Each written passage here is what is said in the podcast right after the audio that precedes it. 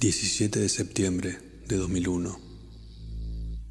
Mami y papi dormían la siesta, como siempre. Habíamos terminado de comer. Ayudé a papá a juntar la mesa mientras mamá lavaba los platos. Cuando terminamos me dejaron en mi pieza y ellos se fueron a la suya a dormir. Siempre me quedaba jugando a las muñecas, mirando dibujitos o pintando, pero hoy no tenía ganas de hacer ninguna de esas cosas así que abrí la puerta despacio para que ellos no escuchen y salí en puntitas de pie. Bajo las escaleras y cuando estoy frente a la puerta veo que está cerrada, como las ventanas. Mamá lo hacía siempre que se iban a dormir y decía que era para que yo no pueda salir o para que nadie pueda entrar.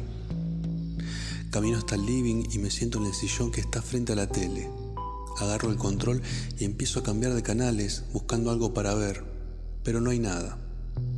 Estoy aburrida. Pienso que lo mejor es volver a mi habitación y capaz también pueda dormir un rato. Me levanto del sillón y voy hacia las escaleras. Apoyo mi mano en la barandilla y un pie, pero antes de llegar a apoyarlo sobre el escalón me quedo parada donde estoy, mirándose al final del pasillo. Allí donde está la puerta donde papá se encierra a trabajar durante horas y al lugar que donde no tengo permitido entrar. Ellos me dicen que no puedo entrar porque las cosas que papá tiene ahí dentro son importantes y a mí me gusta mirar y a veces tocar. No está mal que entre a dar un vistazo, ¿no? No, no está mal. Alejo mi mano de la barandilla y voy dando pisadas suaves sobre la madera crujiente hasta llegar a la puerta del fondo. Antes de abrir miro hacia las escaleras por si escucho que la puerta de la habitación de mamá y papá se abre o por si ya viene alguno bajando las escaleras. Pero no escucho nada. Así que agarro el pomo de la puerta y lo giro. Cuando entro, lo primero que tengo enfrente es un escritorio de madera bastante viejo, con una lámpara arriba. El cuarto tiene una pequeña ventana que está casi a la altura del techo y es lo único que hace que entre un poco de luz. En un lado del cuarto, en una de las paredes, hay un cuadro enorme, con figuras raras, y al otro lado hay un estante lleno de libros, pero no me interesa nada de eso. Hay algo que sí me llama la atención y me hace despertar la curiosidad. Es una caja fuerte metida dentro de la pared y tiene un pequeño cuadradito donde hay números para poner clave, pero no es necesario porque está abierta. Cierro la puerta despacito y camino, otra vez en puntitas de pie, hasta la puerta de la caja fuerte. Abro la puerta completamente y me tapo la nariz al instante por el olor a quemado que sale. Dentro de la caja hay un... no sé qué es, pero es una cosa con varios cables cruzados que es lo que está haciendo chispas. En un principio solo Miro de lejos y observo bien, pero luego de unos minutos mi instinto curioso se despierta aún más y lo saco. Antes de agarrarlo me cubro las manos con las mangas de mi camiseta, agarro los bordes de la superficie que lo sostiene y lo saco de la caja. Iba a llevarlo hasta el escritorio de papá, pero me empieza a quemar las manos, incluso con las mangas de mi camiseta cubriéndome. Lo primero que se me ocurre es soltarlo, pero se escucharía todo, así que me agacho y lo apoyo sobre el suelo. Me miro los puños de la camiseta y están rotos, pero el calor no ha llegado a tocarme la piel. Me agacho junto a la cosa y me siento sobre mis rodillas. No sé qué es ni cómo funciona, pero tiene cables rojos y azules cruzados. Tiene un círculo que parece ser de metal dorado y unos huequitos que es de donde salen los cables estos últimos terminan la conexión en una pequeña pantalla donde aparecen nombres. Alcanzo a leer algunos de ellos.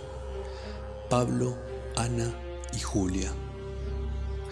Creo que el hecho de que los nombres pasen a toda velocidad era la causante de las chispas que hacía la cosa hasta hace unos minutos.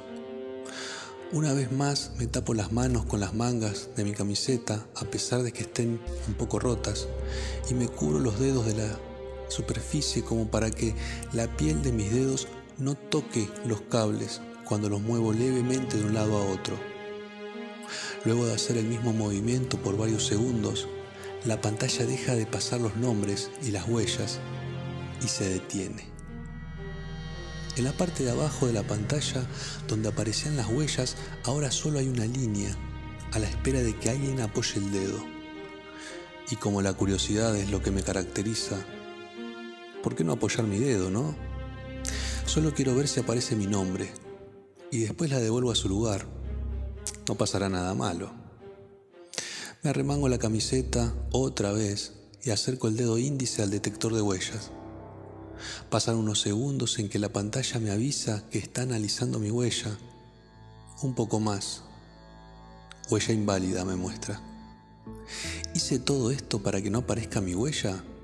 No. Lo voy a intentar una vez más, pero esta vez pruebo con otro dedo. Me limpio bien las manos con mi pantalón y acerco mi dedo pulgar al detector de huellas. Lo apoyo completamente y espero unos segundos mientras escanean mi dedo.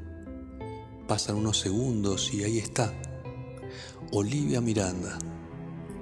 Espero a ver si dice algo más, pero saco rápido el dedo cuando veo que los cables empiezan a chispear otra vez. Se va a romper. Una vez más me tapo los dedos con las mangas de mi camiseta. Quizás si los muevo un poco, los puedo arreglar. Acerco mi mano lentamente y cuando mi piel hace contacto con los cables pelados, todo pasa muy rápido. Una fuerte corriente me recorre desde la punta de mis dedos hasta los pies. En principio es como una cosquilla que parece intentar apartar el dedo, no puedo, y las cosquillas dejan de ser suaves y se hacen un poco dolorosas. Tiro mi mano con más fuerza, pero ya es tarde, cuando una luz blanca sale de esa cosa y no me deja ver nada. Cinco segundos más y todo a mi alrededor se convierte en luz blanca. Me cuesta abrir los ojos, pero al fin lo logro. No recuerdo haberme quedado dormida. Levanto la cabeza y me siento en el piso. Estoy en el cuarto de papá. Se van a enojar conmigo. Me pongo de pie rápido y camino hasta la puerta. La abro y camino por el pasillo hasta llegar a las escaleras. Quizás sigan durmiendo. Pongo un pie en la escalera, pero antes de subir escucho ruidos en la cocina. Camino hacia la puerta esperando ver a mi mamá, pero me asusto cuando veo a una persona que no son ninguno de mis papás. Me escondo atrás de la pared y saco un poco la cabeza por el costado para ver. Hay un hombre viejo sentado en la silla y tiene un diario en la mano. Y a su espalda hay una mujer que no llego a ver porque está de espaldas a mí. Ella se gira en un momento y rápidamente vuelvo a esconder la cabeza detrás de la pared. Lo tengo que contar lo tengo que decir. A mi mamá o a mi papá, hay personas desconocidas en nuestra cocina. Me doy la vuelta y muevo mis pies a las escaleras, pero choco contra algo o contra alguien. Me separo un poco y levanto la cabeza. Una chica que me mira con cara de asustada está frente a mí. No dice nada por unos segundos, así que aprovecho y me vuelvo a girar para ir hacia el otro lado pero frente a mí están las dos personas que estaban en la cocina hace unos segundos y me están mirando con la misma cara de asustados que la chica. Estoy entre medio de ellos tres y cuando pienso en cómo salir corriendo en busca de mamá y papá, la chica a mi espalda es la primera en hablar. ¿Oli? pregunta. Y a pesar de ser más grande que yo, su tono de voz es suave y dulce. Me giro hacia ella y su cara ya no es de asustada, sino que ahora sus ojos están brillosos. ¿Está llorando? Oli, vuelve a preguntar y da unos pasos hacia mí. No puede ser, dice la mujer atrás mío. Es ella, dice el hombre. Doy unos pasos hacia la dirección de la puerta del fondo y la chica se acerca más a mí. Olivia, ¿Olivia Miranda? pregunta. Debe ver mi cara de susto porque enseguida se arrodilla frente a mí y me mira con expresión triste. No te voy a hacer nada malo. Extiende su mano hacia mí. Soy Julia. Miro su mano extendida y también miro a las personas detrás de ella que tienen los ojos con lágrimas. Vuelvo la mirada hacia Julia y le agarro la mano. No te voy a hacer nada malo, repite. Asiento, asustada. ¿Sabes dónde estás? me pregunta el Señor. En mi casa, digo tímida y dudosa a la vez. Julia y la señora se miran y ponen cara de lástima. Sí, tenés razón. Es tu casa, me dice Julia. Julia, le dice el señor en tono de advertencia, y ella mira al piso por unos segundos para después volver a mirarme.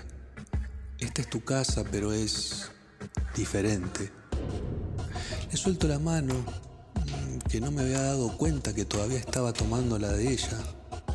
El miedo que sentía en un principio fue desapareciendo de a poquito. Así que le contesto a la chica, ¿por qué es diferente? Le pregunto. Vuelve a mirar atrás y cuando lo hace, tanto la mujer como el hombre le dan permiso con la cabeza. Ella vuelve a mirarme y habla. Estamos en el futuro, Oli. Es el 17 de septiembre de 2031. Si estás acá es porque hiciste lo mismo que todos nosotros hicimos en algún momento del pasado. Me habla Julia mientras estamos sentados los cuatro en la cocina. Tocaste la máquina, ¿no? ¿Con qué es una máquina? Sí, digo en voz, en voz baja, casi temerosa. Tranquila, me dice, nosotros tres también lo hicimos. ¿Es una máquina del tiempo? Pregunto, cayendo en la cuenta. Julia sonríe y asiente con la cabeza. Pero... pero pensé que en el futuro habría autos voladores y robots, esas cosas.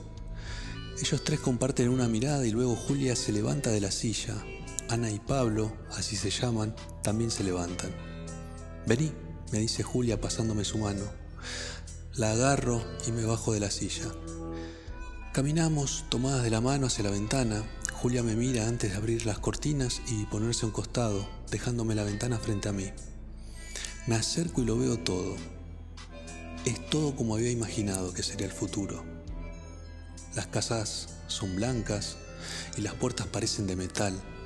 Hay un auto frente a nuestra casa, pero no está con las ruedas apoyadas en el asfalto. Ni siquiera tiene ruedas. Está flotando. Pego mis manos y mi nariz a la ventana y abro los ojos, sorprendida por lo que estoy viendo. Julia habla al lado mío. También estaba sorprendida y asustada cuando vi todo esto por primera vez. Pero con el correr de los años me fui acostumbrando, me dice. ¿Hace mucho que están acá? Le pregunto mientras no despego mis ojos de la casa de enfrente. 40 años, me dice y giro la cabeza hacia ella con los ojos muy abiertos. Pero no debería ser más vieja. Me callo al darme cuenta de lo que iba a decir, pero ella me mira divertida. ¿Más vieja? Termina por mí. Asiento tímidamente y ella me sonríe. Cuando tuve contacto con esa máquina tenía 19 años, me cuenta, y luego continúa. Pasaron 40 años y sí, Debería verme más vieja, pero mi aspecto sigue igual al del día en que todo pasó. Vuelvo a girar la cabeza hacia la casa de enfrente, solo que ahora está la puerta abierta. Miro a la espera de que alguien salga y lo hacen, pero mi boca se abre para la sorpresa cuando veo que no salen persona, ninguna, sino que salen robots. Robots. Es como una caja de metal cuadrada con ruedas, cabeza metálica y brazos metálicos. Todo es de metal. Y tiene algo parecido a una cabeza, aunque es un poco cuadrada, y hay dos luces rojas en la parte donde irían los ojos. Se queda en la entrada de la casa y se gira hacia atrás, como esperando a alguien. Y así era, porque detrás suyo sale también un robot, solo que esta vez sí tiene forma de humano. Parece ser de metal, igual que el otro, pero con silueta de mujer. Tiene la cabeza no muy grande y el torso marcado y moldeado como el de una mujer de carne y hueso. La cintura delgada y la parte de las caderas un poco más anchas. Sus piernas son largas y flacas y se mueve lento mientras camina al lado del robot. Mi mente sigue un poco aturdida, pero eso no me impide pensar en algo que no me había preguntado desde que vi a Julia. Despego las manos y la cara de la ventana para después mirar a Julia. ¿Cómo sabes mi nombre? Le pregunto. Ella no parece sorprendida por mi pregunta, hasta podría decir que por su expresión esperaba que en algún momento se la hiciese, Se agacha frente a mí y luego apoya sus rodillas en el piso. Me agarra de las manos y me acerca hacia ella. Yo también tuve curiosidad en ese momento, Oli. ¿También en tu casa había una máquina del tiempo? Le pregunto emocionada. Ella se ríe suavemente. Oli, la máquina que vos tocaste es la misma que toqué yo años atrás. La casa de la que vos venís es la misma de la que yo vengo. Y tus papás, Félix y Clara, también son los míos, me confiesa. Me quedo un momento en silencio pensando que lo que me acaba de decir me deja aturdida. Y es que entonces que me doy cuenta, nosotras somos hermanas, le pregunto con la voz entrecortada. Ella me sonríe y me asiente lentamente. Tengo una hermana, tengo una hermana. ¿Y por qué estás acá? Es una larga historia, me dice. ¿Y ellos dos quiénes son? Le pregunto, refiriéndome a las dos personas que no miran desde el marco de la puerta desde que estábamos ahí. Ellos son los abuelos, me confiesa. Giro la cabeza hacia ellos y me los encuentro sonriéndome. Yo hago lo mismo en su dirección. Oli, Julia otra vez y vuelvo la mirada hacia ella. Me encantó verte, pero tenés que irte. Tenés que volver, me dice con expresión triste. ¿Por qué? Pregunto enseguida. Esto es peligroso para vos. ¿Y por qué para ustedes no? Digo, por algo están acá. Julia se queda unos segundos callada, como pensando en lo que me va a decir y al final habla. Oli, nosotros estamos acá hace muchos años.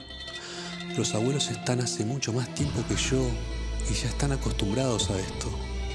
Al abuelo le llevó mucho tiempo adaptarse a esto con la abuela, pero lo hicieron. Después llegué yo y también tuve que adaptarme porque hay una gran diferencia entre aquel momento y hoy. ¿Cuál? Yo no tuve la oportunidad de volver, Oli. En cambio vos sí, me dice alzando las cejas. ¿Y eso cómo es? Le pregunto curiosa. Cuando llegué acá, algo estaba mal y la máquina con la que debería haber vuelto se rompió.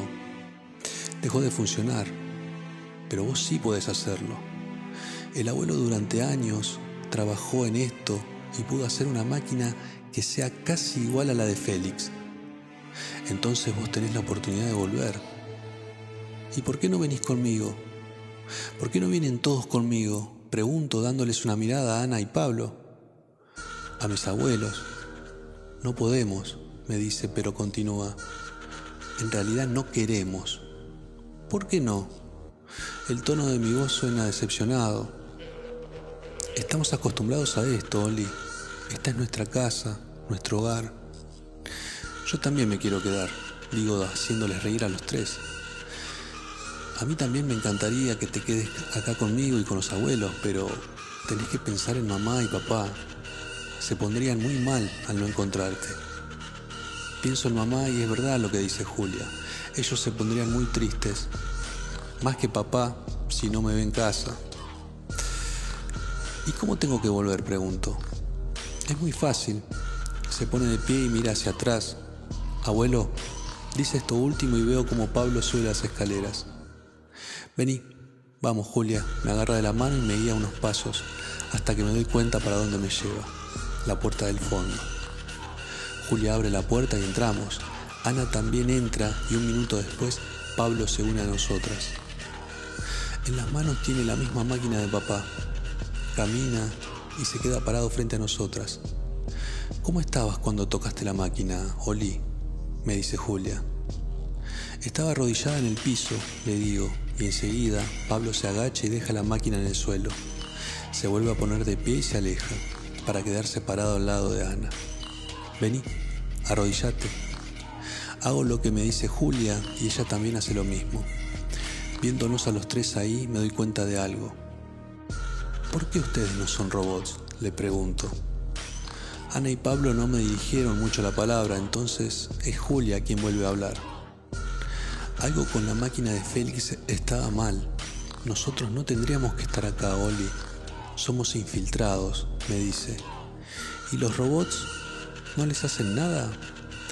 Ante ellos somos invisibles, pasamos desapercibidos completamente. Todos afuera están hoy acá porque ese es su destino. En cambio nosotros no. Es como si hubiésemos alterado algo en el tiempo que nos trajo hasta acá. La miro un poco confundida. Sí, ya sé, me dice cuando ve mi cara. Es todo muy complicado, pero todavía sos chiquita. Tenés tiempo para entender todo, incluso lo que los abuelos y yo no pudimos entender. Está bien, digo. Julia acerca uno de sus dedos a la máquina y la enciende. Es casi igual. Está la misma pantallita donde tengo que poner mi dedo. Tenés que poner el pulgar ahí, me dice mostrándome el dedo y haciendo un gesto como si estuviese por apoyar el dedo en la pantalla. Sí, un poco sé cómo funciona, le digo. Ella se sonríe y niega con la cabeza divertida. Después de que la huella sea escaneada, son aproximadamente 10 segundos los que pasan antes de que desaparezcas. Me dice como si fuese todo lo más normal del mundo. Vos no tenés que tocar ni hacer nada, solo pones el dedo y esperás. ¿Está bien? Sí, digo. Apoya el dedo, me dice, y lo hago. La pantalla hace el mismo proceso que ya vi y al final mi nombre aparece otra vez, Olivia Miranda. Miro a Ana y Pablo, que están agarrados de la mano, y después miro a Julia, que tiene los ojos llenos de lágrimas. Buen viaje, Oli, me dice, y es lo último que escucho. Abro los ojos y me sorprende encontrarme en la misma posición en la que estaba cuando me fui. Incluso me doy cuenta de que tengo la mano estirada en dirección a la pantalla. La alejo rápido y me pongo de pie llevándome la cosa conmigo y volviendo a guardarlas en el lugar. La pongo en la caja fuerte y la encierro, asegurándome de haber dejado todo como estaba. Camino hacia la puerta y la abro. Saco primero la cabeza y no veo a nadie a la vista, así que salgo y cierro la puerta. Recorro el pasillo en puntitas de pie y llego a donde empiezan las escaleras. Cuando estoy por subir, arriba en el primer piso, veo que mamá y papá se asoman para bajar. Me pongo nervioso y retrocedo unos pasos cuando ellos empiezan a bajar por los escalones. Los dos llegan a mí y todos los nervios se van cuando mamá pasa al lado mío saludándome y papá hace lo mismo, revolviéndome el pelo. Caminan hacia la cocina y yo los sigo. Papá se empieza a preparar un café y mamá se da la vuelta para mirarme. ¿Te preparo la merienda, Oli? me pregunta. Sí, mamá, me siento en una de las sillas y apoyo mis brazos sobre la mesa. Papá agarra su taza de café y se sienta frente a mí. La deja apoyada delante de él y antes de empezar a merendar bosteza exageradamente. Siento como si hubiésemos dormido 40 años, dice. No puedo evitar que una sonrisa aparezca en mis labios y hablo lo más bajito que puedo cuando digo, quizás lo hicieron.